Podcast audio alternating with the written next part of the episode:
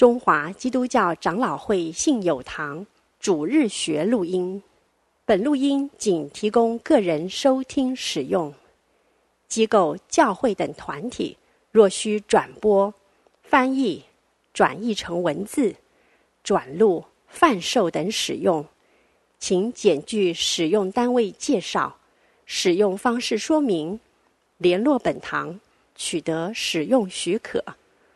本堂联络电话：零二二三六三一零三五。谢谢。我们的题目是清教徒的圣约神学。我们从一开始在讲清教徒的经济观的时候，呃，就提到过清教徒是一群非常讲诚信的人。其实关于这一点，马克思韦伯也注意到了。呃，马克思韦伯也注意到清教徒神学里面有一个很重要的特色，就是他们强调人或者神跟人之间所立的约。当然，马克思韦伯我们提到过，他误解了很多清教徒神学内容，这也包括他误解了圣约神学。他以为圣约神学的意思是人在神的面前要努力的，呃。行善要努力的工作，才能够维持在约里面的地位。啊，这个其实不是盟约神学要告诉我们的真理。啊，马克思韦伯那那方面我们就不去谈了。我们今天就着重的来介绍清教徒的圣约神学。我们今天会着重在神学的这一部分。可是我们在思想这一套神学的时候，我想我们也可以做一些联想，就是我们从第一堂到现在所思想过的很多清教徒在实践上面的见证，跟他们的这套神学有什么关系？譬如说他们的经济伦理，跟他们活在上帝面前守约的这样子的一个神学中间的关联是什么？又或者是人与人之间的诚信，或者是？呃，守律法的重要性啊，呃，我们上个礼拜提到了律法的第三功用。耶稣说：“我来不是要废掉律法，我来乃是要成全律法。”而对于这对于基督徒的生活与实践有什么意义？好，啊，我们首先先做一个简单的介绍，在清教徒的主流的这一套，我们可以说是改革宗的圣约神学。有什么共通的内容？当然，呃，其实并不是每一个清教徒神学家都有一模一样的，都教导一模一样的圣约神学。不过，这一套圣约神学可以说是一套呃 norm，啊、是他们的规范性的以及呃常规性的一套信仰。那在这套神学里面。基本上分了三种约，第一是行为之约，也称亚当之约，英文是 Covenant of Works，是在伊甸园里面上帝跟亚当所立的约。简单来讲，所谓行行为之约，就是亚当在伊甸园里，只要顺服神，积极的行出神所要求的善。那么他就可以得到生命树的果子，他可以得永生。呃，换言之，上帝造亚当，把亚当放在伊甸园里的时候，我我我们且不说上帝的救赎计划，可是就就连上帝原初的创造，上帝都不是把亚当造成一个，呃，人之为人。受造物之为受造物能够享有的最美好、最荣耀的景况，亚当在伊甸园里面是可以进入到一个更直接的，呃，面见神、敬拜神的一个景况，就像启示录最后讲的那个新天新地那样子。亚当只要在。行为上面顺服神放在他心里面的律法，那么他就可以得着生命树的果子，他就可以活在神的面光中，他可以进到我们现在所盼望的那个新天新地。当然，我们不知道如果没有救赎，呃，伊甸园里的亚当因着行为直接进到新天新地，那个新天新地跟启示录讲的新天新地有什么不一样？呃，我们没有办法太多的推测，我们只能知道有一个地方不一样，那个地方就是我们将来要去的新天新地所敬拜的那位羔羊的荣耀是被杀过的羔羊。韩德尔的弥赛亚在最后的呃那个阿门颂之前，用的就是启示录的这段的经文：“Worthy is the Lamb that was slain。”用的是 D 大调，呃，在巴洛克时期一直到古典时期，D 大调还有 D 小调是最具有呃宗教性的调性。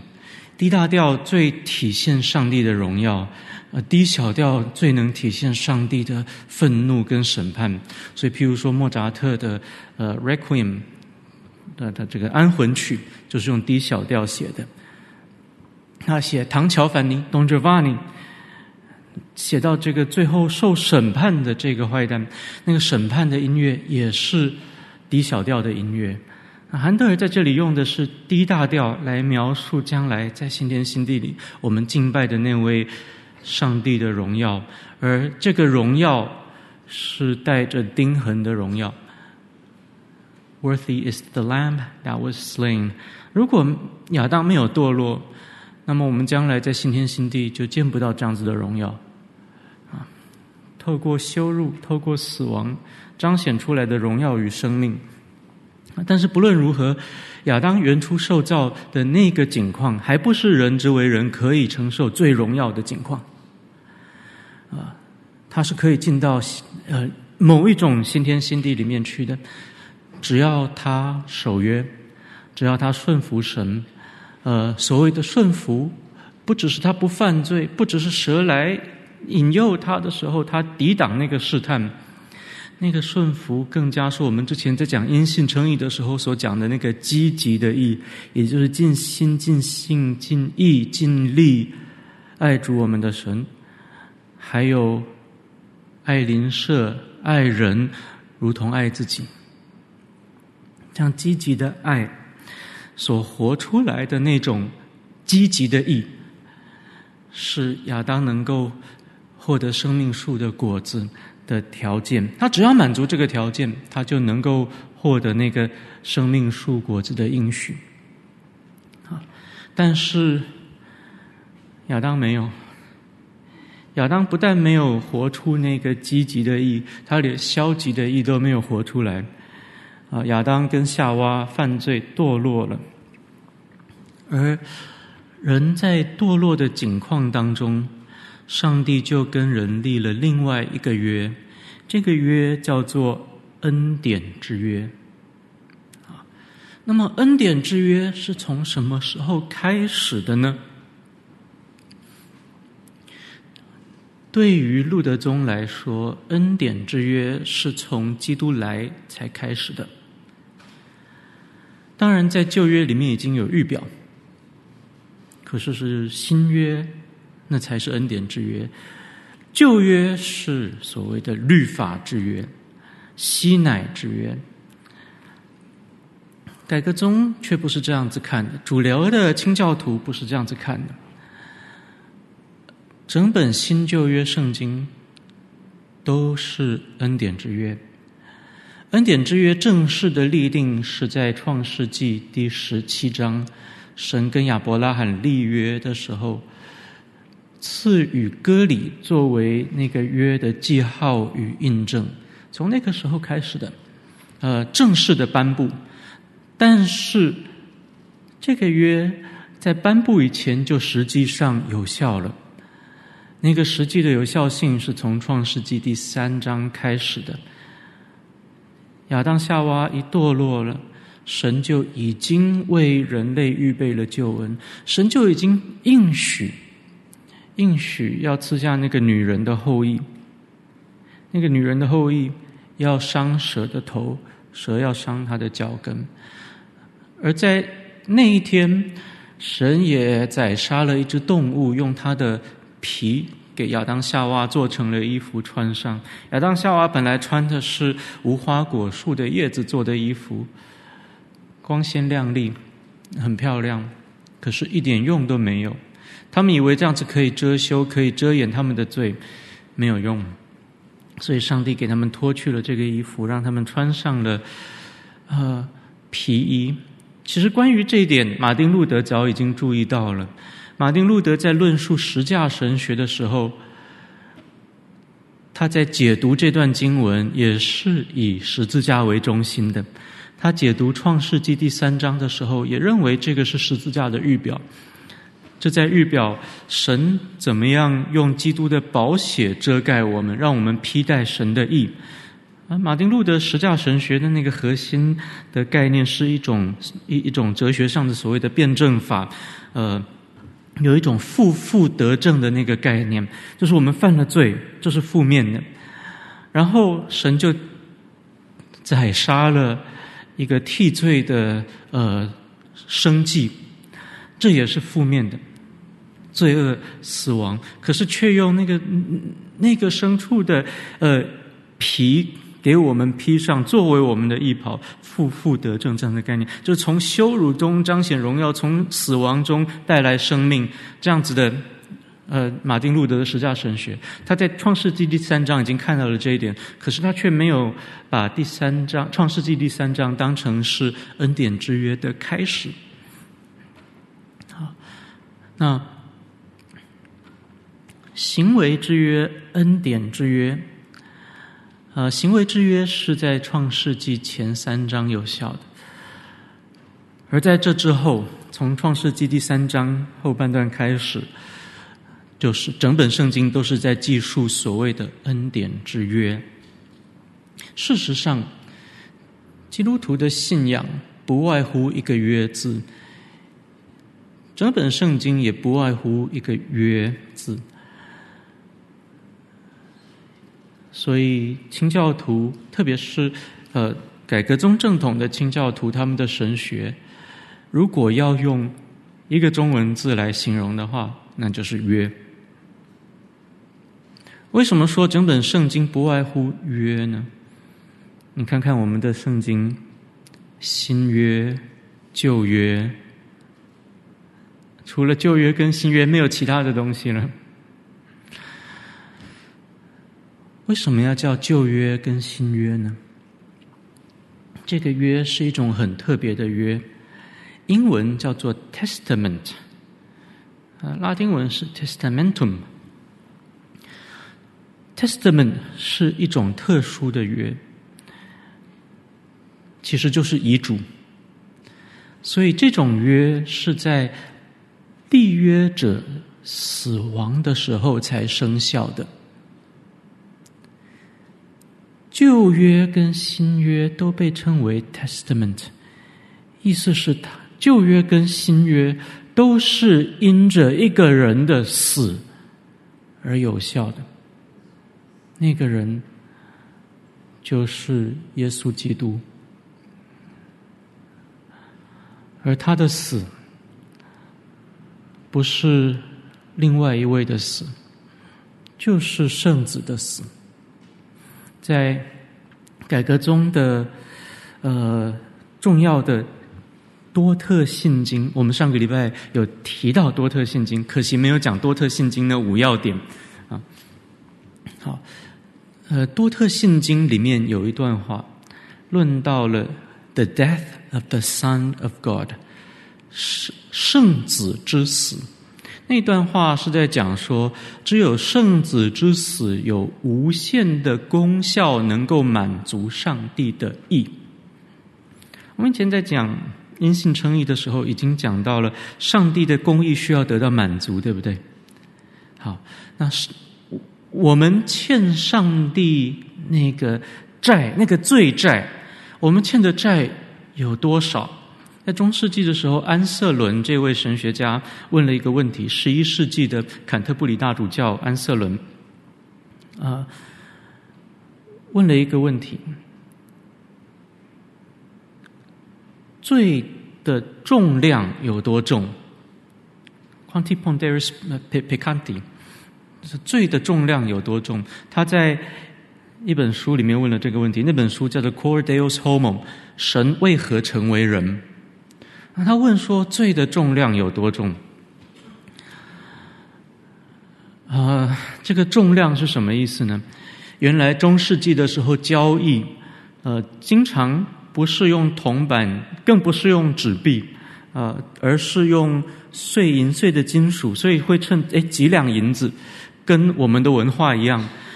他们也不是没有流通过铜板，可是铜板的流通其实是很麻烦的，在西方跟在东方都一样。譬如说，在中国，古时候皇帝有有有时候会发行铜板，但是会碰到一个很大的问题，那个铜板啊，不像我们今天的铜板那么好，那那那个年代铜板烂烂的，所以商家收到一个铜板的时候，他就会从铜板上面凹下一小块来。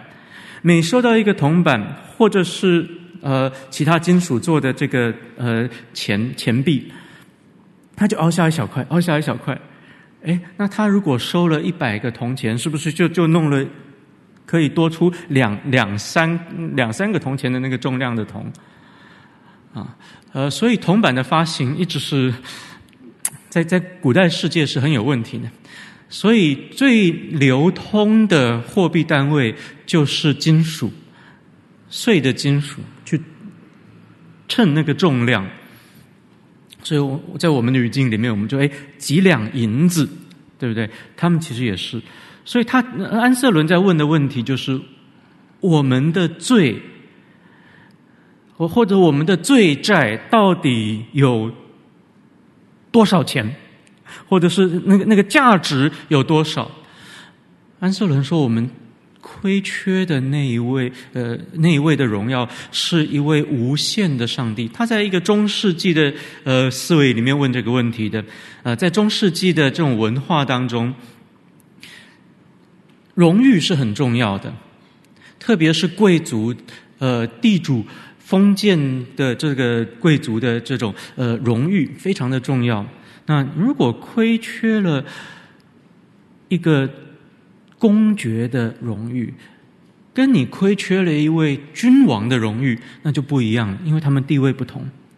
那我们现在亏缺的荣耀是万王之王的荣耀，他是那位无限者，所以我们亏缺的是无限的。我我我，我们的罪债有无限的价值，我们怎么偿还？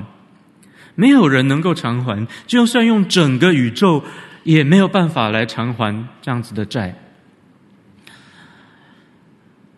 而安瑟伦有一个问题，就是他没有处理到，就是那个刑罚的问题。不过，其实路德、加尔文还有后期的改革中、路德宗都没有否定安瑟伦的这一套论述，反而是接纳了这套论述。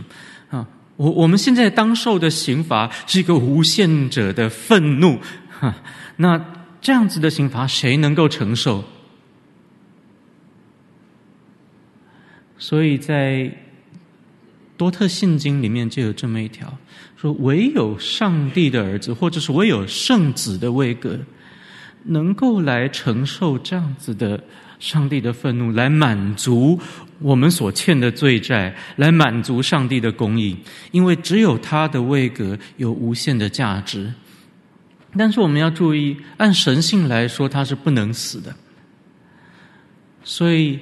圣子乃是按人性死的，在神性上按人性按按神性说，他从来没有死过，他也不能死。但是经历人性上的死亡的，并不是圣子之外的另外一个位格，因为基督耶稣不是两位，基督耶稣是一位。我们不能把它拆成两位，一旦拆成两位，就会犯一个异端，叫做。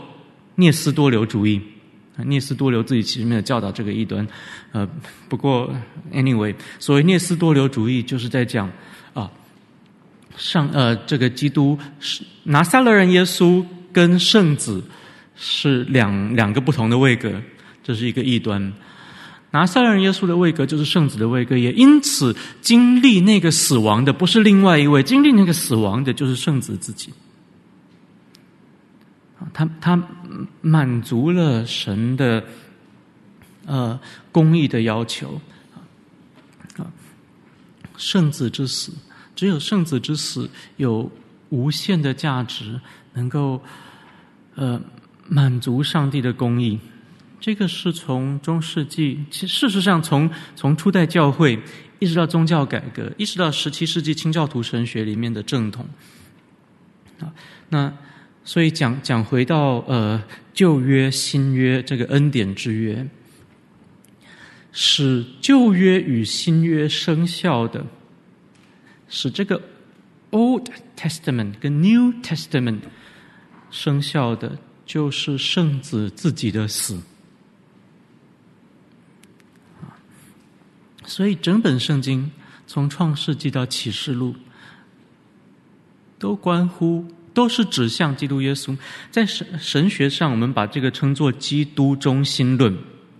当然，基督中心论也有不同种的。巴特的基督中心论不是一种解经上的基督中心论，而是一种本体论上的基督中心论。我们现在讲的是从加尔文到清教徒，呃，甚甚甚至我们可以说从路德一直到清教徒，一直到当代的改革中。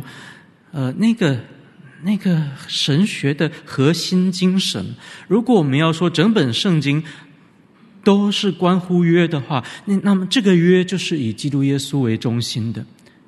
所以，我们从圣经一开始到最后，我们都要知道每一段经文都是以基督耶稣为核心。那这是一种解呃解经的呃方法，解经的。背后的神学预设，我们把它叫做基督中心论。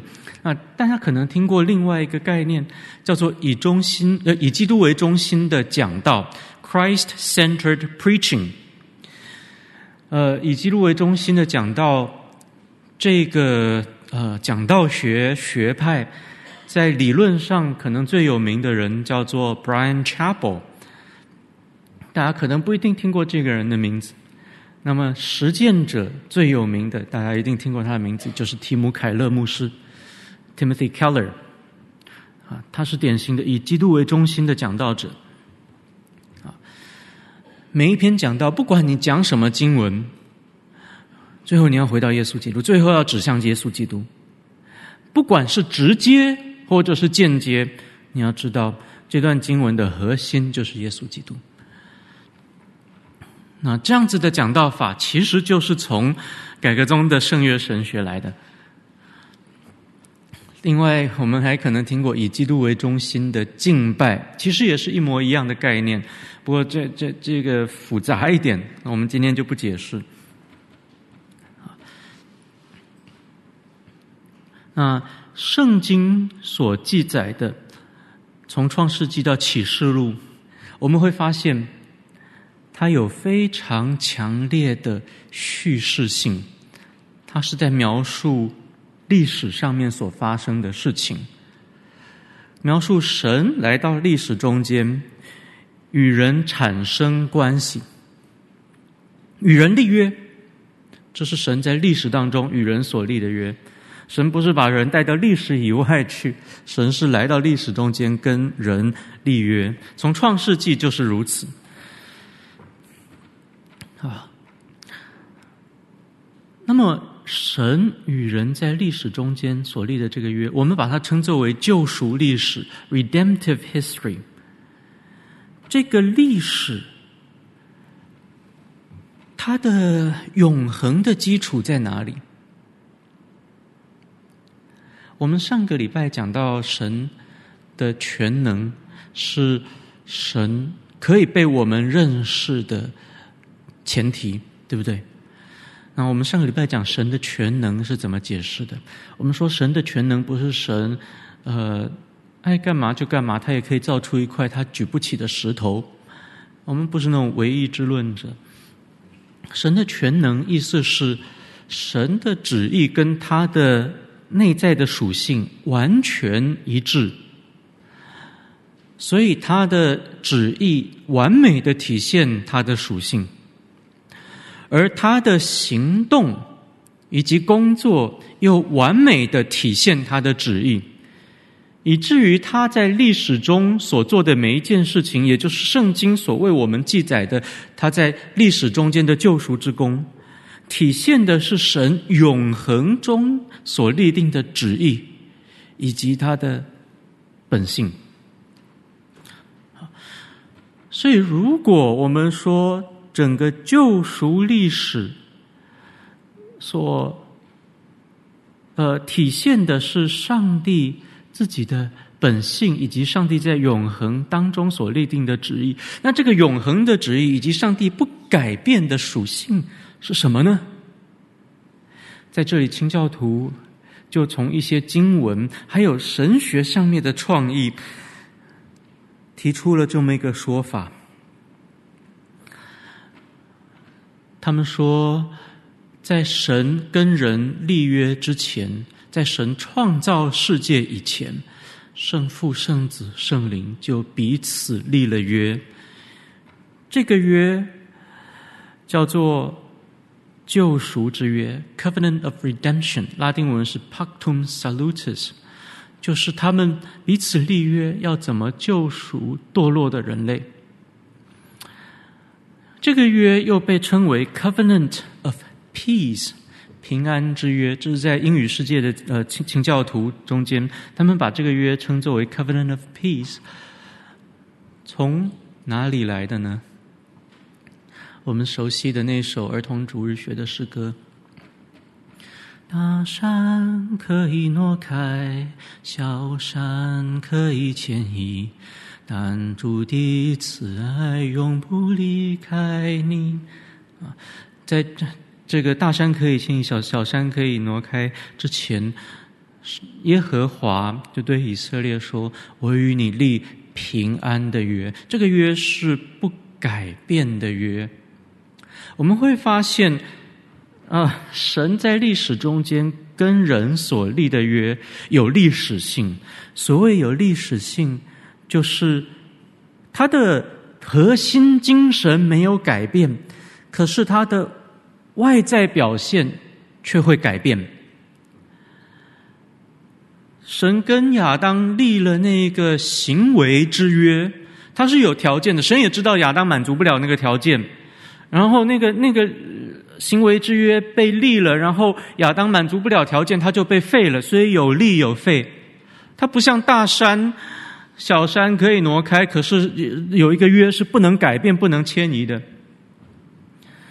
好，所以行为之约有有利有废，恩典之约在外在的形式上也有改变。在旧约，它是用割礼、用献祭去表现的；在新约，它是用洗礼、用圣餐去表现的，不一样。它会变，尽管那个那个核心的精神没有改变。呃，在神学上，我们把这个叫做渐进启示，神那个心意是渐渐启示出来的。那可是历史中间这个会改变的约，背后那个不改变的东西是什么？那不改变的东西就是那平安之约，是圣父、圣子、圣灵彼此在永恒里面所立的约。因为有这个永恒的不改变的基础，所以我们。能够确定，我们今天进入到一个与神的圣约关系中间的时候，神的恩典是圣洁可靠的。好，呃，刚才我们所讲的其实都是一点简介，那我们现在可以进入一点细节，关于行为之约以及恩典之约，最。呃，精简也最精辟的呃描述，就是出现在西敏信条里面。其实整个西敏信条就是清教徒神学的浓缩。在西敏信条第七章里面，论到神与人中间所立的约。第七章第一条说。The distance between God and the creature is so great that although reasonable creatures do owe obedience unto him as their creator, yet they could never have any fruition of him as their blessedness and reward, but by some voluntary condescension on God's part, which he has been pleased to express by way of covenant.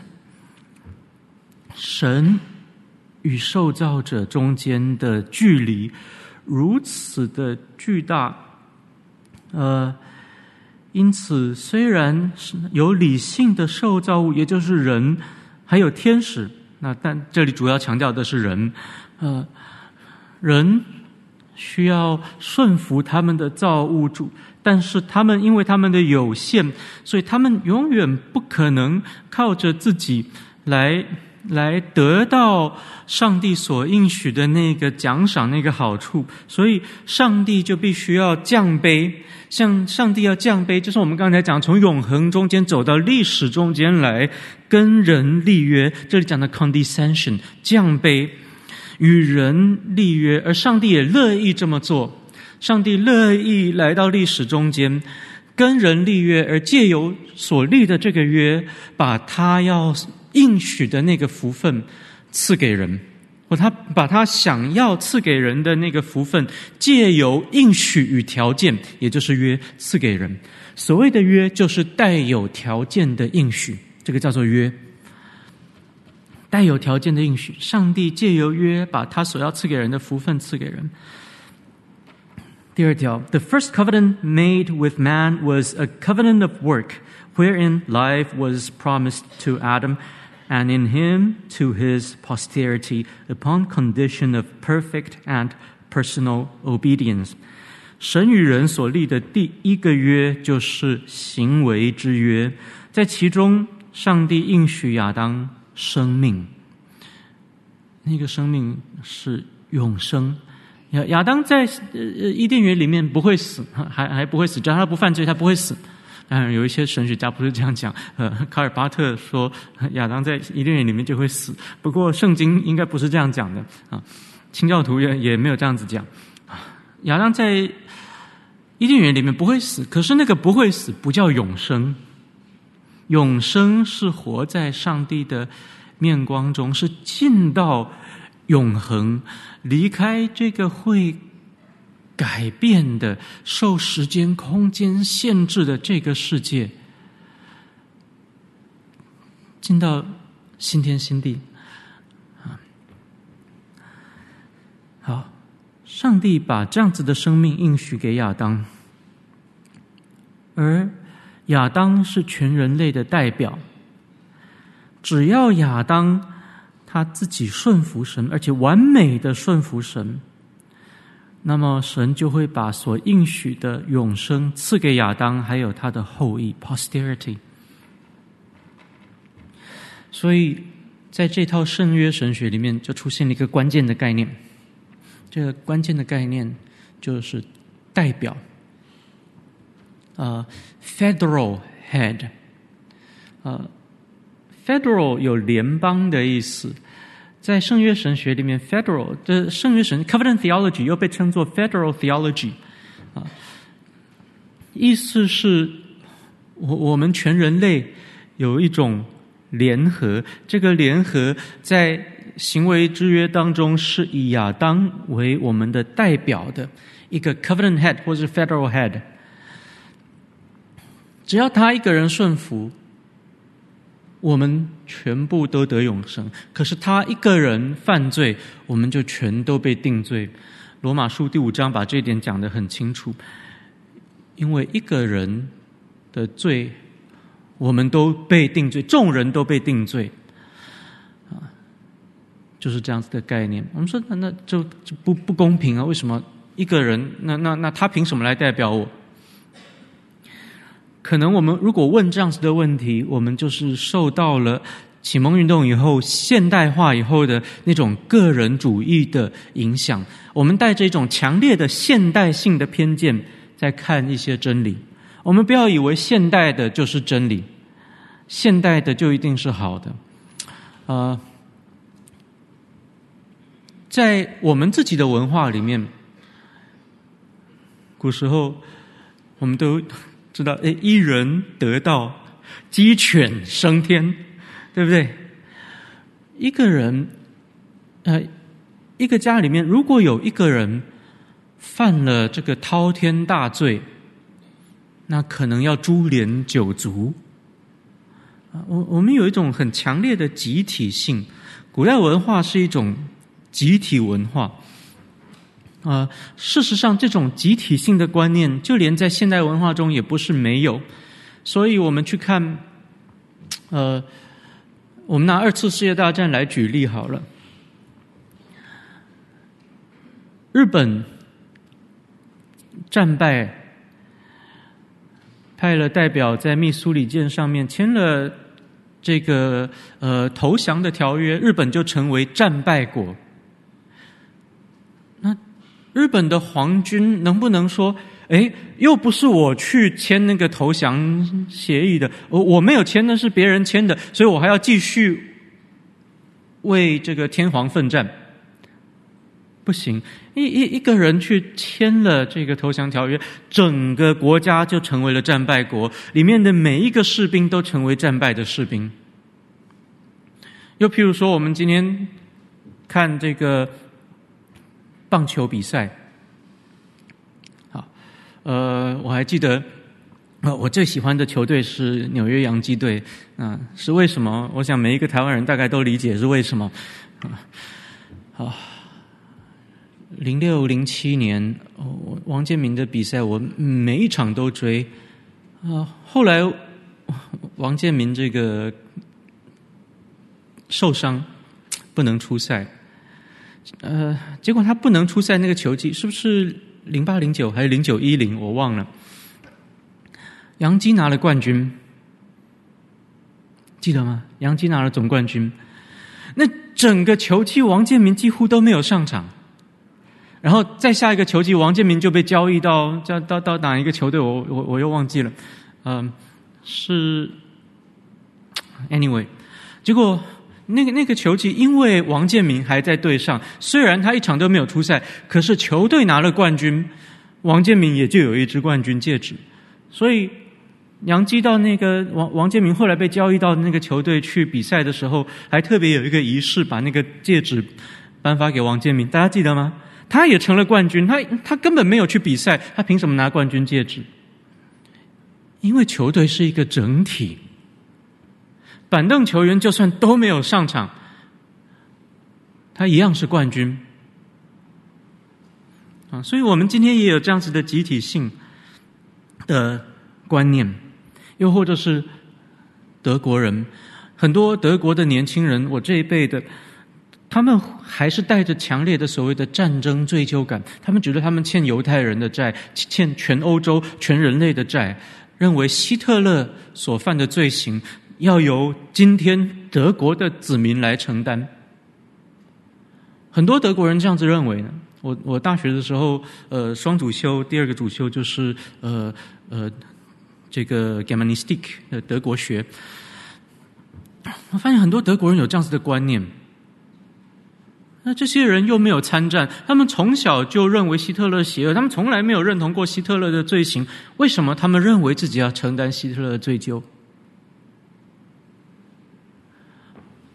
所以你看，人性当中其实是有这种 federal 的概念的，有这种约的联合的概念啊，因为一个人的罪。众人就都被定罪。如果我们从这里来理解的话，其实就没有那么费解了。啊，因为亚当一个人的罪，罪就入了世界。第三条就是在讲这一点：Man by his fall having made himself incapable of life by that covenant, the Lord was pleased to make a second, commonly called the covenant of grace。呃。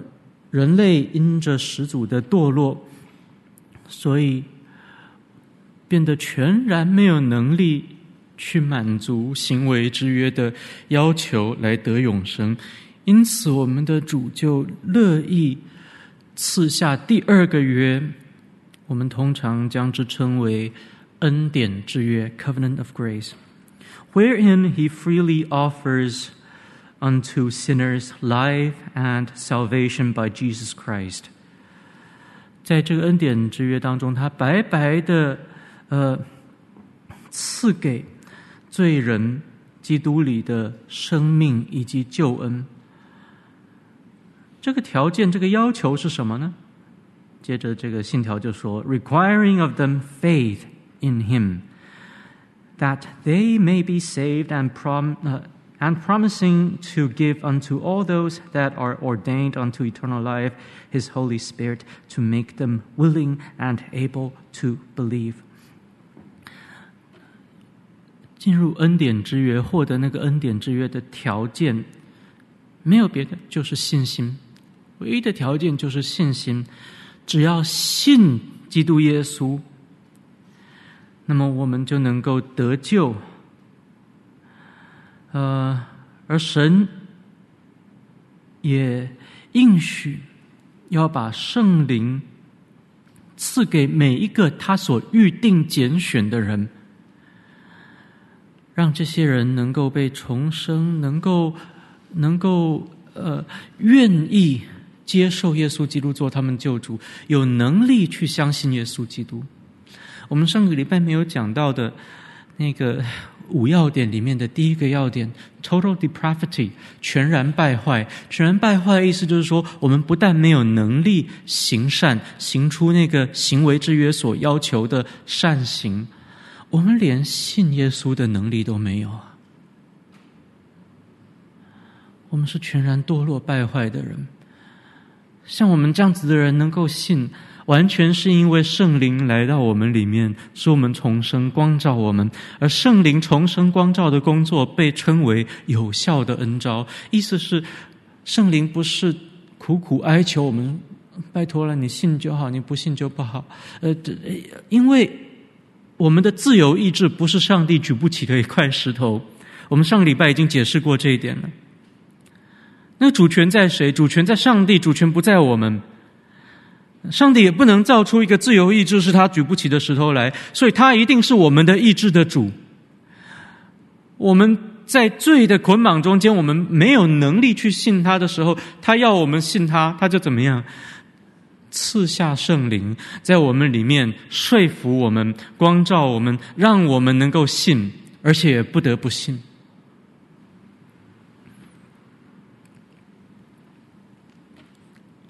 我们都。然后也不是都了，但是如果我们谈过恋爱，我们都曾经有过一种感觉，特别是当当你还还没有真的进入恋爱阶段之前，你在暗恋着那个男生或者是那个女生的时候，朝思暮想，你就是没有办法不爱他。好。很久以前有一个流行歌，叫我如何不爱他。嗯、呃，没有那么久以前有另外一个流行歌叫做《不得不爱》啊，不得不爱。那那那个什么潘潘玮柏跟跟谁唱的啊？就就就就不得不爱你。你你说你圣圣灵在我们里面的那个吸引力，那个能力，难道还不如我们所暗恋的那个对象吗？啊，好，所以凡是上帝预定拣选的人，他都赐下圣灵，使他们，使我们能够愿意来信主耶稣，因着这个信得着恩典之约的应许。好，第四条。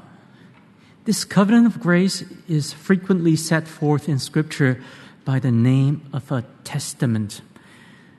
在呃圣经里面，这个约经常被称为 testament，遗嘱。In reference to the death of Jesus Christ, the testator。这个是指耶稣基督这位立遗嘱者。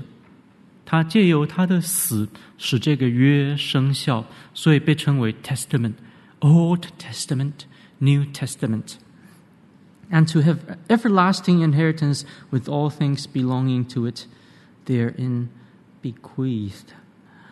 在呃借由基督的死，我们可以得到一个上帝所应许的永恒的基业。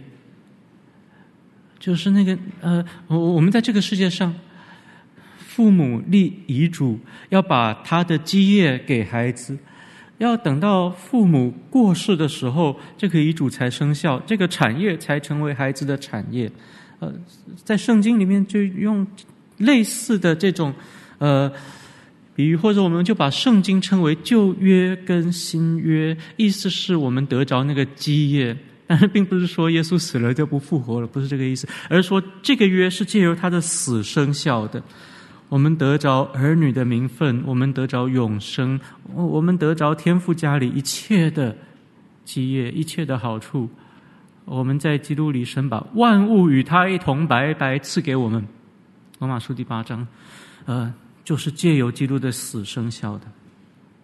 第五，This covenant。was differently administered in the time of the law and in the time of the gospel。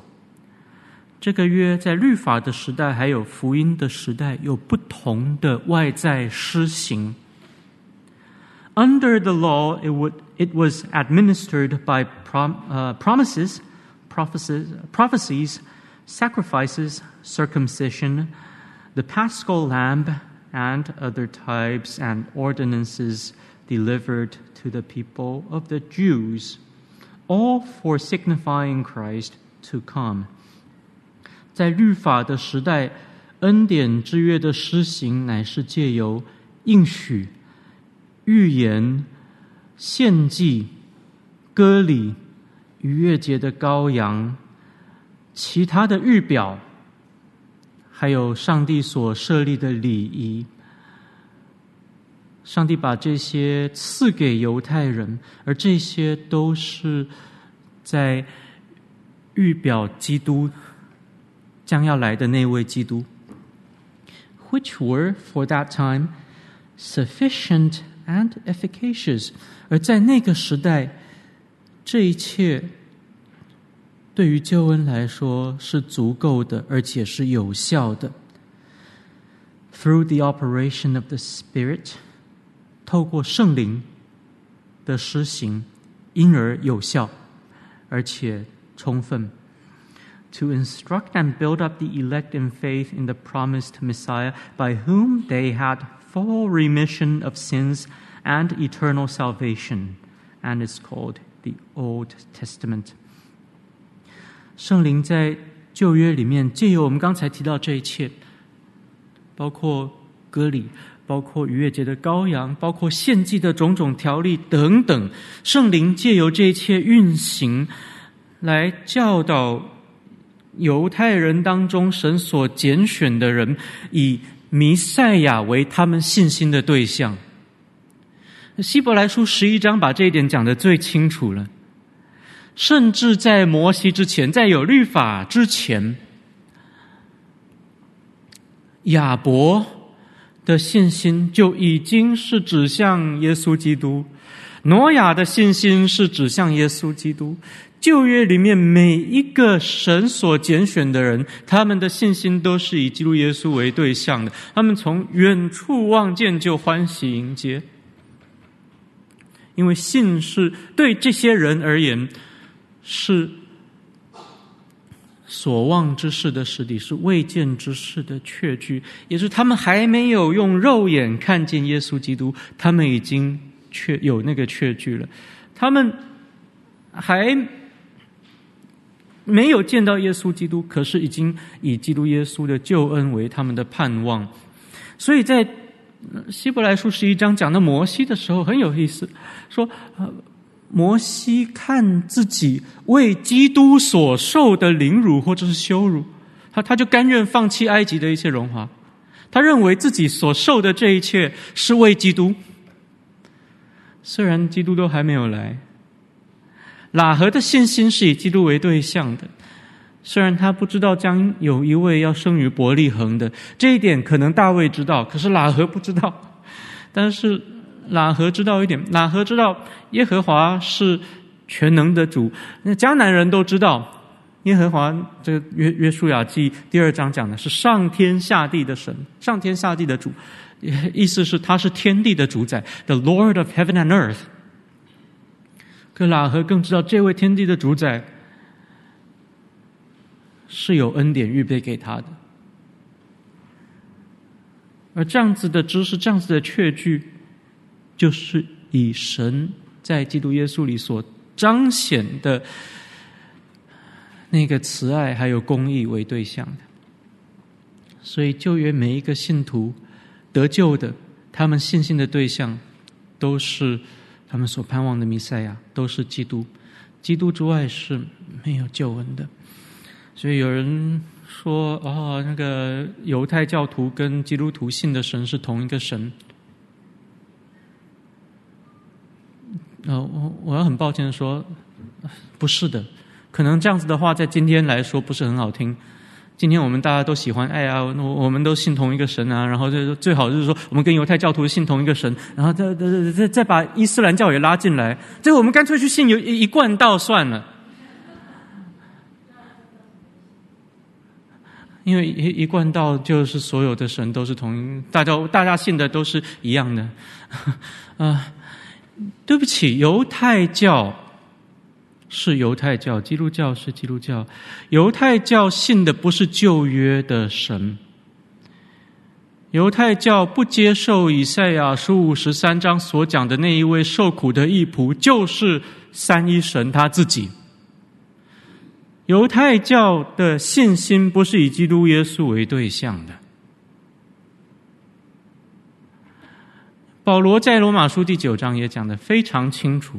不是亚伯拉罕肉身的后裔，就真的是后裔。只有从应许生的才是后裔。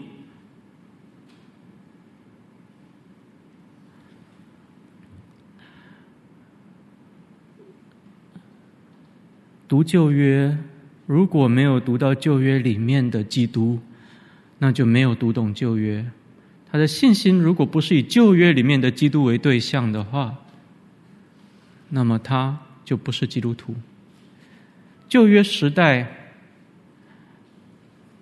以色列里面只有基督徒跟非基督徒，就像今天教会里面有麦子也有稗子，可是没有一种叫做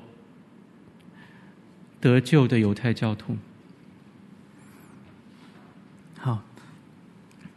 接着讲，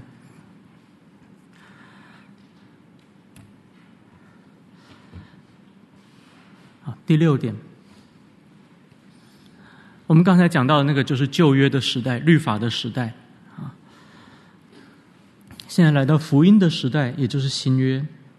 Under the gospel, when Christ, the substance, was exhibited, the ordinances in which this covenant is dispensed are the preaching of the word and the administration of the sacraments of baptism and the Lord's Supper, which, though fewer in number and administered with more simplicity and less outward glory, yet in them it is held forth in more fullness, evidence, and spiritual efficacy to all nations, both Jews and Gentiles, and is called The New Testament，在恩典的时代，或者在福音的时代，基督也就是约的那个实质，已经来到，已经显明了。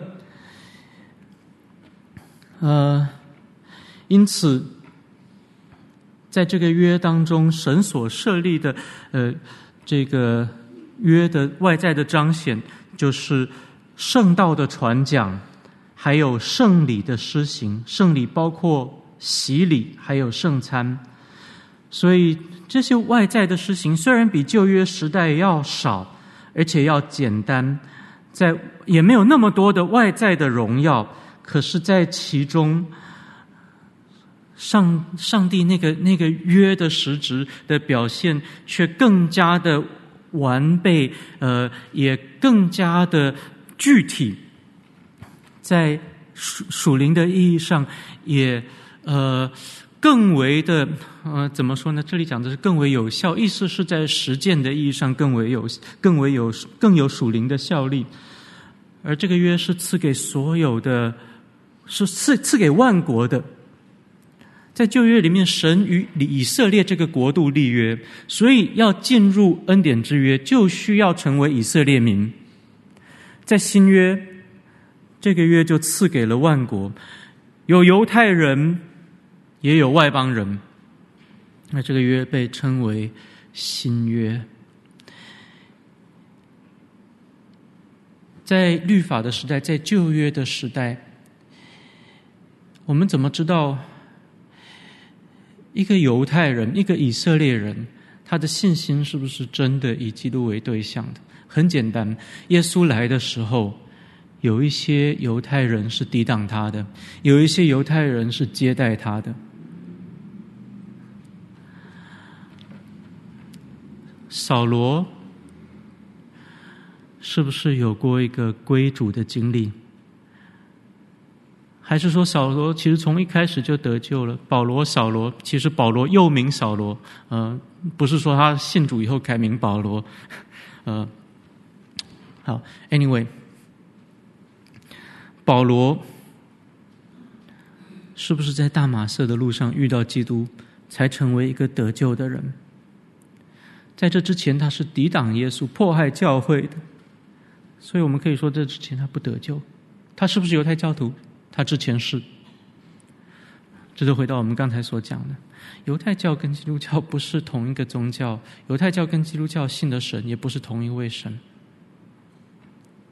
如果我们相信基督耶稣是神，而在他里面，像奥古斯丁所讲的，有 the fullness of the Trinity，有圣父、圣子、圣灵完整的存存有。因此，我们敬拜，我们接待耶稣基督，那我们就是信那位三一真神。如果拒绝他，甚至迫害他，像扫罗信主前一样的话，那他信的就不是真神了。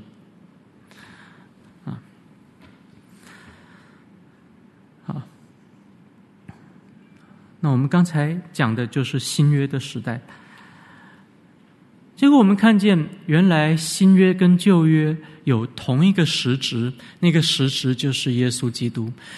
新约跟旧约都一样，是因信基督而称义的，因为是同一个恩典之约，不是两个约。同一个恩典之约都是以信心为条件的，所以律法的时代也不是说靠行律法称义，没有一个人可以靠行律法称义。亚伯拉罕。不行，以撒、雅各都不行，摩西自己也不行，没有一个。嗯，保罗讲得很清楚，凡有血气的，没有一个可以凭着行为称义。罗马书讲得非常清楚，亚伯拉罕是因什么称义？亚伯拉罕信神，这就算为他的义。所以旧约时代也是因信称义，信的对象就是耶稣基督。所以。基督耶稣是旧约与新约的实质，也因此这一条最后一句讲到：“There are not, therefore, two covenants of grace differing in substance, but one and the same under various dispensations。”所以，神的救恩历史上面并没有两个不同的恩典之约，好像这两者具有不同的实质，不。旧约、新约的实质都是耶稣基督，他们是旧约跟新约是同一个恩典之约，只不过在不同的时代有不同的施行方式而已。好，那我们刚才就是从西敏信条里面看到恩典之约这个很重要的概念的一个大框架吧。我们现在从一个历史的角度来切入，看看这个框架是怎么样建构起来的。我们其实可以讲回到路德，呃，关于创世纪第十七章所讲的那个亚伯拉罕之约，是一段很关键的经文。当然，神数次与亚伯拉罕立约，十二章也有，不过十七章是关键。呃，路德认为。创世纪第十七章的亚伯拉罕之约，是神只跟犹太人所立的约，在历史时间当中所立的约，它它象征的是物质的事物，而这个约是暂时的，这个约在基督降临的时候就终结了，所以这个约是一个律法之约，是行割礼，然后耶稣来就要废掉这个割礼，耶稣来要废掉律法。所以亚伯拉罕之约跟基督的约是对立的。亚伯拉罕之约在在旧约时代后来更完整的呃彰显，对路德来说就是西乃之约，就是律法。然后路德认为律法是叫人死，所以基督来就要把律法废掉，把割礼废掉，把亚伯拉罕之约废掉。那所以这个律法之约，也就是亚伯拉罕之约，跟基督的约，也就是恩典之约，是相互对立的两个不同的约。路德又认为，《创世纪》第十七章有两个约，第一个是跟以撒还有以实玛利所立的割礼之约，啊，第二个是应许救主从以撒的后裔生出来，所以第一个那个割礼之约，就是现在所讲的那个亚伯拉罕之约，那个割礼之约是律法之约，这个是要被废掉的。有第二个约是无条件的，是神应许要赐下。呃，救主从从以撒的后裔生出来，那这个约就是一个无条件的应许，所以只有这个约是存到永远的，而这个约是无条件的。所以，可不可以说恩典之约从这个时候有立下也可以？可是这个恩典之约跟律法之约是两个不同的约，在这里已经开始有了影子。啊，这是路德的解读。在改革宗的传统里面，加尔文的那个时代，除了加尔文以外，有另外一位非常重要的神学家，叫做 Heinrich Bullinger，布林尔，也是一位瑞士改教家。布林尔在早期的改革宗盟约神学里面，算是非常重要的，他的贡献还大过加尔文。所以，把改革宗神学称为加尔文主义是不太恰当的。改革宗神学其实有很丰富的传统，不是加尔文一个人的思想。后期的清教徒盟约神学主要是源自于布林尔，对，特别是他对亚伯拉罕之约的解释。相对于路德，布林尔说。神在创世纪第十七章跟亚伯拉罕所立的那个约，他以割礼为外在的记号，还有印证。那个约是与历世历代的教会所立的约，不是光跟以色列人、跟犹太人所立的约，是以亚伯拉罕作为历世历代上帝选民的代表。怎么知道？我们刚才提到的经文《罗马书》第九章，谁是亚伯拉罕真正的后裔？从应许所生的，所以我们都是亚伯拉罕的后裔。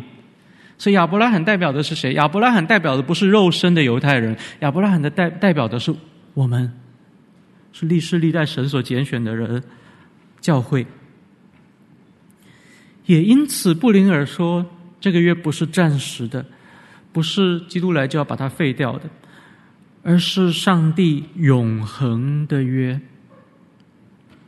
在那段经文里面用了一个犹太呃希伯来文的字，这个呃 olam olam 是呃它有时代的意思。如果把它这样重复用，就是呃永恒的意思。当然，这个永恒其实在希伯来希伯来语里面的用法，它不一定是无时间性的奥古斯丁讲的那种永恒。可能是一个很长的时代，也会终结的。呃，所以我们很难从字面来推敲到底这个永恒是怎么样的永恒。但是从神学的框架来说，这个约是永远有效的，不会被终结的。神跟亚伯拉罕所立的这个约，就是要拯救堕落的人。好，布林尔的第三点。他说：“所以这个约并不是在基督耶稣来就被废掉，而是由基督的降临所延续。基督不是废掉割礼，基督是成全割礼，他满足了割礼的要求，也就是那个约的条件，就是圣洁。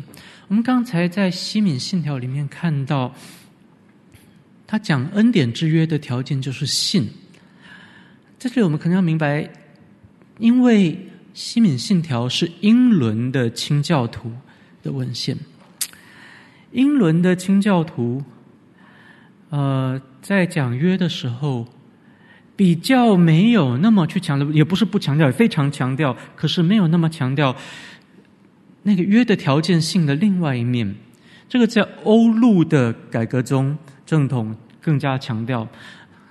用神学的语言讲，就是 the conditionality of the covenant，约的条件性。那个条件是什么？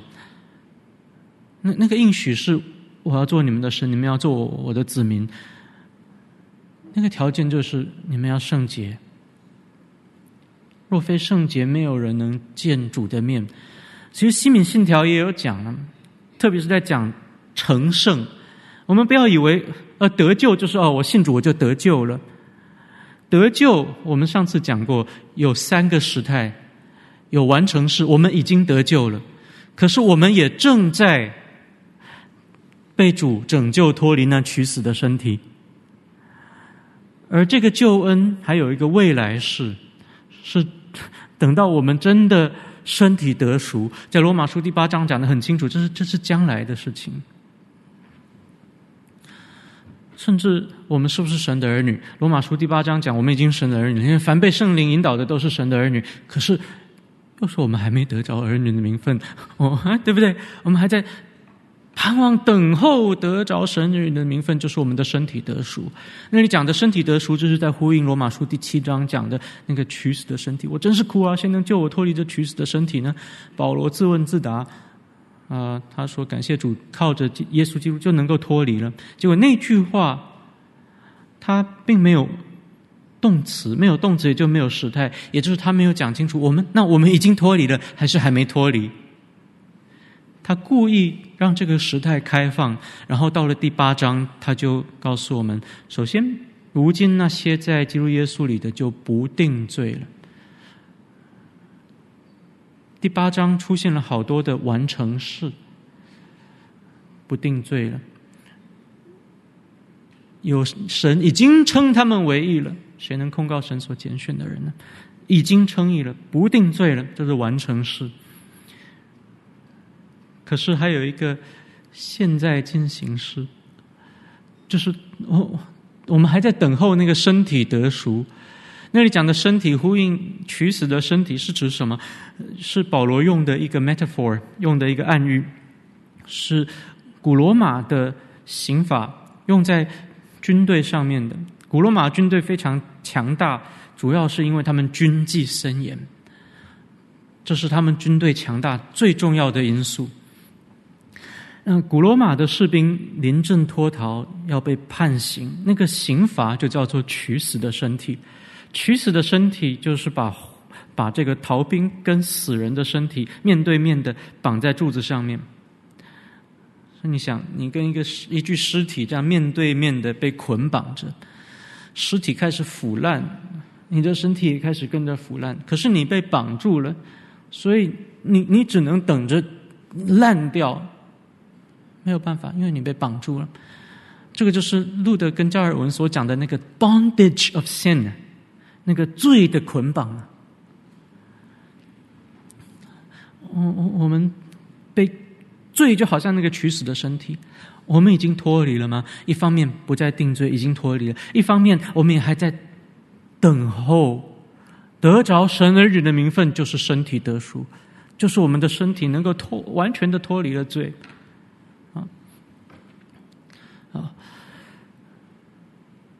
我们需要完全成圣，才真的完全得救，啊，甚至完全成圣都还没有到完全得救，因为我们死的时候就完全成圣了。我们在死的形状上完全与主联合。罗马书第六章告诉我们，呃，因为已经死的人是脱离了罪，我死了我就脱离了罪。可是，那只是脱离了罪，那个定罪刑罚已经没有了。称义所要给我的那个奖赏还没有，所以保罗又又告诉我们，复活是为了称义。主耶稣基督复活，而我们与他同死，也同复活的时候，那个称义的恩典才满足，然后进到新天新地。那那那个时候救恩才完成。所以各位，你得救了吗？你已经得救了。你得救了吗？你还没得救。这个叫做已然未然，already but not yet。啊，所以得救的条件是什么？得救其中一个条件就是要圣洁。我们要到新天新地去，要见主的面。那个条件是什么？是圣洁。这个圣洁的要求条件，就体现在旧约的割礼里面。身体的割礼表现的是人的圣洁，可是身体的割礼本身。并不能够讨神的喜悦，神要的是心与耳的割礼。心的割礼是从内到外的一种圣洁，耳的割礼，呃，希伯来文在讲顺服的时候，他们其实没有顺服这个动词，用的是。呃，shama b'kol 就是听声音。你听上帝的声音，意思就是顺服上帝。呃，旧约圣经有一处非常有意思，是在在约书亚记。啊、神听人的声音，上帝 shama b'kol ha'ish 指的是约书亚。呃，英语圣经没有一个版本敢把它翻译成“上帝顺服人”。马丁路德的那个版本很大胆这样子翻译。不过这题外话，这个在神学上怎么解释？我我我们先不解释。不过这其实回到我们上个礼拜讲，上帝听不听人的祷告？听，而且到一个程度，用。啊，顺服这样子的一个一个片语来讲，上帝怎么样听我们的祷告？好像这个孩子，呃，要求父母怎么样，父母就听孩子的话。那那那个很有意思，很有意思的神学，很有意思的经文。那我们讲回来，所以耳的割礼就是我们对神的顺服，我们愿意聆听神的声音，我们愿意顺服神。外在的割礼要的是心与耳的割礼，在旧约是割礼，在新约借着圣灵的施行，圣灵内在的洗礼，让我们从。那个刚硬的石头的心变成一颗肉心，让我们从才从前死在罪恶过犯当中，他叫我们活过来，让我们重生，让我们愿意顺服基督。尽管还没有到全然顺服的境界，可是我们成为顺服的子民的时候，那是一个本质的改变。这样子的呃转变，在新约的时代。就变成用洗礼来表达，因为割礼所要表达的那个东西，已经有更完备的呃满足了。基督满足了割礼的那个要求，就是实现。所以基督不是废掉割礼，基督是成全割礼。因为成全，所以我们不应该再受割礼。如果我们今天还受割礼，我们就等于是说基督的保险无效，基督的圣灵无效。所以今天如果还有人要受割礼，这个人是可咒可诅的。这个人等于是废掉基督。在加拉太书里面，保罗把这个真理讲得非常清楚了。所以布林尔接着讲，神赐给亚伯拉罕的那个约是恩典之约，跟基督的约，也就是福音之约是一致的。而创世纪十七章当中只有一个约，割礼是恩典之约的真圣礼，它跟圣餐还有洗礼的意义是相同的。呃，在这里我们可以岔题一下，简短的讲一下。我们上个礼拜提到信友堂有婴儿洗，婴儿洗在改革宗的传统里面，背后其实就是这套圣约神学。神跟亚伯拉罕立约的时候，同时也跟亚伯拉罕的孩子全家都立约，因为约不是个人主义的，约是有代表性的。废掉婴儿洗其实是十六世纪才有的东西。当然，有一些浸信会神学家主张，初代教会就有神学家要废掉婴儿洗。呃，包括谁？包括他们说，其他们举的一个例子是特土良。实际上，特土良没有要废掉婴儿洗。特土良其实在那个时代，只是在说婴儿洗会对呃所谓的教父教母，呃，历史历史背景不多讲，会会给他们造成呃。实际上面的危险跟危险，因为那时候基督教受迫害。那如果教父教母的子女叛教，嗯，经常会有这样子的情况。那对于教父教母其实是很麻烦的，所以宁可等到小孩长大了，很确定他那个心智，然后才特土良讲的是。延迟他的婴儿洗，所以特土良没有要废掉婴儿洗。他说：“主耶稣说让小孩子到我这里来。”哦，对，所以小孩子理论上应不应该受洗？他说应该受洗，只是在我们实际的政治环境底下，似乎延迟小孩子的受洗是更加明智的。所以他不是要废掉婴儿洗，废掉婴儿洗是十六世纪才有的，那重洗派才提出来的。啊，嗯。那在改革宗体系里面，在讲婴儿洗的时候，其实其实最重要的根据就是在在这里。神跟亚伯拉罕立约，不只是以亚伯拉罕为对象，也以亚伯拉罕的孩子跟他的全家。所以基督徒信徒的孩子也是神立约的对象。当然，还要有一点我们需要明白：进到恩典之约的人，并不都是神所拣选的人。所谓的恩典之约，外在的这个施行是借由约的群体施行的。旧约是以色列，新约是教会。在以色列有真以色列人，也有假以色列人；在教会里面有麦子，也有稗子。约是一个外在的形式，进到这个约里面，不一定每一个人都能够满足约的条件。只有神所拣选，因此赐下圣灵的人，能够满足约的条件。那呃，我们再讲回来。好，刚才是布林尔啊，加尔文这部分我们可能直接跳到这里吧。加尔文的论述其实跟布林尔是一致的，但是很可惜，加尔文没有专门去写出一套圣约神学的论述，所以有学者就从加尔文不同的论述里面整理出他的一套圣约神学的呃体系来。加尔文强调说，约这个概念涵盖整个救赎历史，他跟布林尔一致的强调。救赎历史当中的，恩典之约的一体性还有永恒性，也就是旧约跟新约是同一个恩典之约。那为什么旧约跟新约有不同的地方呢？加尔文在这里带进了一个很重要的概念，叫做渐进启示。神的自我启示、自我彰显是渐进的。呃，举一个简单的例子，神在旧约时代，在律法的时代。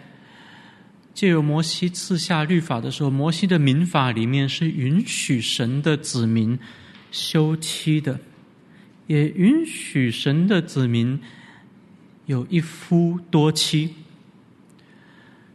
但是基督来了，基督就告诉以色列人说，神只是暂时容许以色列人的祖先，可是这并不符合上帝的心意，休妻并不符合上帝的心意，在马太福音第十九章。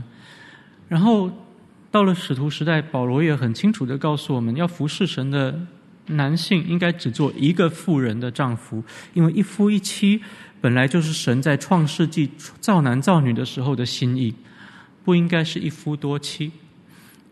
爱因斯坦相信一夫多妻是自然的，然后一夫一妻是宗教的人为的，因为人按照自然的本性，堕落的本性就是喜欢一夫多妻，特别男人本来就是这样子。呃，这是堕落的，所以我们不要以为自然的就是就是好。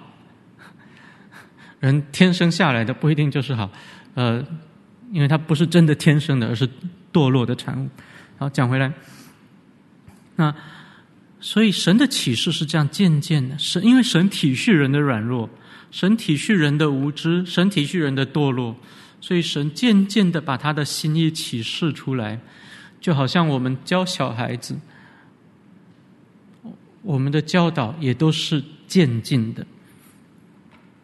好，那加尔文说，恩典之约在亚伯拉罕之约的时候就开始正式生效。当然，在亚伯拉罕之前已经有效了，可是不是正式的，呃，名义上的生效。可是，在亚伯拉罕之约的时候就开始。把信跟不信的群体分别开来，建立了一个特别的盟约的群体。而这样子的群体性，在今天在基督徒身上仍然有效力。那个群体在今天就变成教会的群体。所以，盟约神学跟教会论其实是一体的两面。这个盟约的核心就是基督。而加尔文提出了一点。这一点很重要，这点反而在西敏信条论到盟约的时候没有那么强调。呃，加尔文告诉我们说，神跟亚伯拉罕之约，以及后来整个恩典之约，涵盖了救恩的两大功效，就是称义以及成圣。那关于这一点，我们刚才讲罗马书第七章、第八章的时候已经解释过了。嗯，因为时间缘故，我们可能要讲的快一点。呃，这些内容其实刚才在讲西敏信条都讲过，呃，其实是一致的。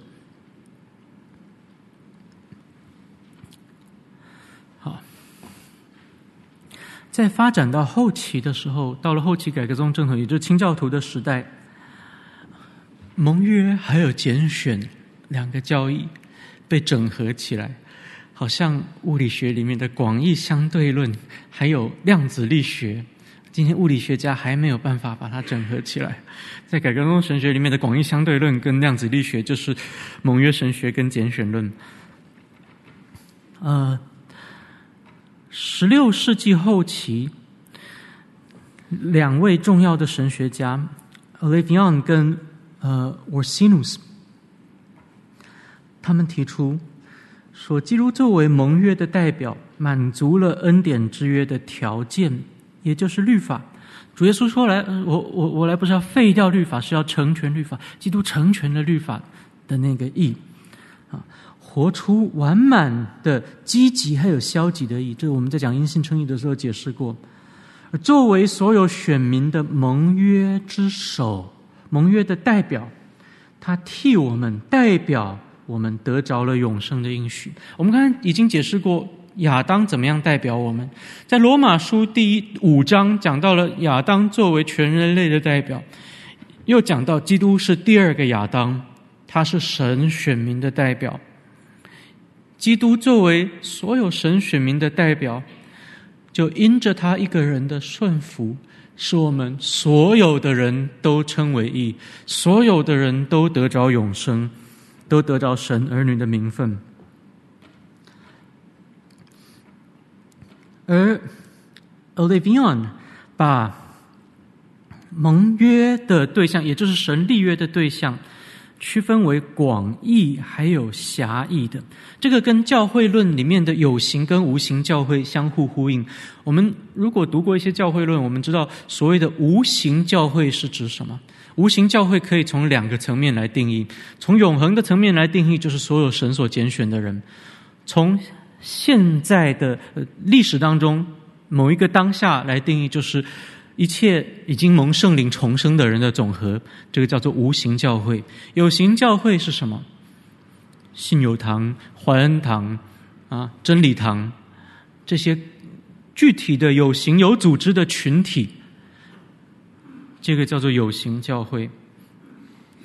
有形教会跟无形教会一定有重叠，可是有形教会不等于无形教会。在有形教会里面，在信友堂里面，并不是，对不起，我希望我希望是哈，但是并不一定是，我也不能说并不是。可是不一定所有的会有受了洗的成员都是圣灵真正有圣灵重生的，并不一定所有受了洗的都是神所拣选的人，因为我们刚才讲过了。在禾场上面有麦子有稗子，有形教会里面也是。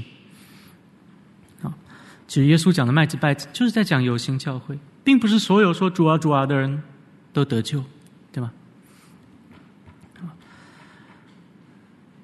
那无形教会指的是真正蒙神拣选的人，所以这个跟盟约对象的狭义性跟广义性就相互呼应了。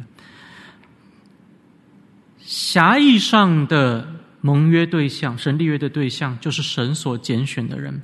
对于这些人来而言，那个约是一定有效的，那个应许是一定赐给他们的。但是在呃广义而言，所有领受盟约的印证跟记号，也就是所有受过洗或者旧约时代受过割礼的人。甚至在恩典之约中尝到过天恩滋味的人，都是广义上的神立约的对象。可是我们要知道，并不是这样子的人里面都呃都得着那个约的本质，也就是称义跟成圣，也就是基督自己。那关于这个尝过天恩滋味，希伯来书第六章，还有希伯来书其他一些经文。似乎在暗示说，并不是一旦得救就永远得救。有有这些经文，这些经文怎么去处理？呃，我们这门课没有时间去处理了。不过有兴趣的话，可以呃等好消息的那套我之前提到预定论的节目出来以后，其中一讲就是在讲这些经文。啊，那最用最后一点时间，啊。来讲那个永恒的救赎之约，我们刚才已经解释过，永恒的救赎之约是父子圣灵之间所立的约，是历史中间的恩典之约的基础。呃，清教徒最喜欢引用的一些经文，包括这些啊，比如说 Thomas Goodwin，他们都引用了这些经文。诗篇八十九篇三到四节，我与我所拣选的人立了约，向我的仆人大卫起了誓，我要建立你的后裔直到永远，要建立你的宝座直到万代。这是在旧约的时代，神就已经跟他所拣选的人立了约。在这里虽然是讲大卫，可是那个直到万代的宝座，大卫的宝座是为谁设立的？是为基督设立的。这时候。道还没有成为肉身，怎么就已就在跟基督对话了呢？所以这里讲的这个神与之立威的立约的位格，就是尚未成为肉身的道，就是圣子，圣父与圣子正在立约呢。啊、在初代教会就有这么一个说法：Logos are circles，或者是 Logos Incarnatus。可是还没有 incarnatus，就是还没有成为肉身，即将成为肉身的道。圣父与圣子立约。约翰福音十七章九到十二节，这里告诉我们，神所拣选的人都是父圣父赐给圣子的，所以圣子基督在祷告中。就对父神说：“我为他们祈求，不为世人祈求，却为你所赐给我的人祈求，因为他们本是你的。”你看，基督代求的对象不是全人类，是神的选民，而不是代求的对象。呃，代代这代求的这个什么？那未知代求的人是神的选民。啊，呃，你你的也是我的。并且我因他们得了荣耀。从今以后，我不在世上，他们却在世上。我往你那里去，圣父啊，求你因你所赐给我的名保守他们，叫他们合而为一，像我们一样。我就与我与他们同在的时候，因你所赐给我的名保守了他们，我也护卫了他们。在这里，父与子，子对父所说的话，再再体现这两个位格中间的互动，这两个位格中间彼此怎么样共同施行救赎。啊，约翰福音五章十九节。耶稣对他们说：“我实实在在的告诉你们，子凭着自己不能做什么，唯有看见父所做的，子才能做。父所做的事，子也照样做。所以，圣子所做的事，不是凭他自己做的。圣父、圣子不是拆开来的、分离的两个位格。圣父的旨意就是圣子的旨意。神的旨意不是三个，神的旨意是一个。”但他们却是三个位格，是彼此会对话的。啊，用现代的术语说，他们是不同的 consciousnesses，可是 they have the same will，他们有同样的，他们有不同的意识，却有同一个意志或旨意。他们立定的是同一个指引。啊，而约翰福音十四到十六十六章，我截取了很多的经文，把它凑在一起。耶稣说：“我要求父，父就另外赐给你们一位保惠师，叫他永远与你们同在。保惠师就是父因我的名所要差来的圣灵。我要从父那里差保惠师来，就是从父出来真理的圣灵。他来了就要为我做见证。我若不去，保惠师就不到你们这里来；我若去，就差他来。所以圣灵是按照父与子的旨意共同差来的。可是。”在这里，圣灵也不是被动的被差来，因为哥林多前书十二章说，圣灵是随己意运行的那一位，他是主权的圣灵，所以他一方面是主圣父圣子所差来的，他也是凭着自己的旨意来的，因为他的旨意就是父与子的旨意。而清教徒最喜欢的经文，在彼得前书一章二节，论到就是论到永恒的救赎之约的时候，啊，这里讲到照父神的先见被拣选，借着圣灵得着圣洁，以致顺服耶稣基督。这里的翻译不是很好，呃，照父神的先见，这里先见 prognosis 意思是预先认识，而我们会发现。一些新约作者，包括保罗、包括彼得、包括希伯来书的作者，在讲到知道的时候，他们用不同的希腊文的字，经常会有不同的含义。呃，并不是所有的作者都这样子，可是很多的作者是这样子。在这里用到的 gnosis 是从 gnosko 来的，这个动词专门是指位格对位格的认识，而这种认识。可以引申出爱的意思，在希伯来文里面，那个认识亚达也，它有很丰富的含义，在不同的呃文本里面可能有不同含义。不过亚达这个希伯来文的字，可以有引申出来的一个意思，就是夫妻之间的身体上面的那个呃亲密，就是夫妻行房。创世纪第四章讲亚当夏娃行房用的就是那个词。在希伯来文，他们通通常讲夫妻之间做那个事情呢，讲的很隐晦，所以就说哦，他们两个彼此认识，意思就是夫妻同房。啊，在新新约时代，这些抄希腊文的犹太人当中，他们就把希伯来文的亚大直接变成了希腊文的 gnosko，所以 gnosko 在新约时代的希伯来人也中间也有这样的用法，就是夫妻之间同房。所以 gnosko 是相爱，有很密切的、亲密的相爱的意思。认识，圣经里面讲被神认识的人，跟神所知道是不一样的。神神知道恶人的意念，那是知道；可是神认识，那个就是神所爱的人呢。神知道一个人的名字，神认识一个人，那是神的爱。所以先见就是神预先所爱的人，那个爱是主权的爱。那个先见不是说神预先知道这个人信还是不信，然后拣选他，而是预先已经爱了这个人。神预先所爱的人，他就拣选。这个拣选是怎么样呢？怎么怎么怎么去在历史中间落实呢？第二句翻的也不好，应该说借着圣灵的成圣之功，使得他们能够信服耶稣基督。所以是圣灵那个成圣之功所指的，不是我们之前讲的那个呃。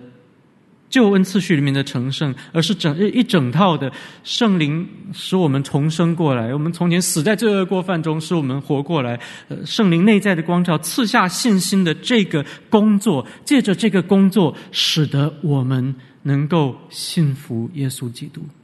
所以，圣父、圣子、圣灵共同施行救赎的工作，而这个救赎的工作是。Anchored in eternity，是在上帝永恒的旨意中所立定的。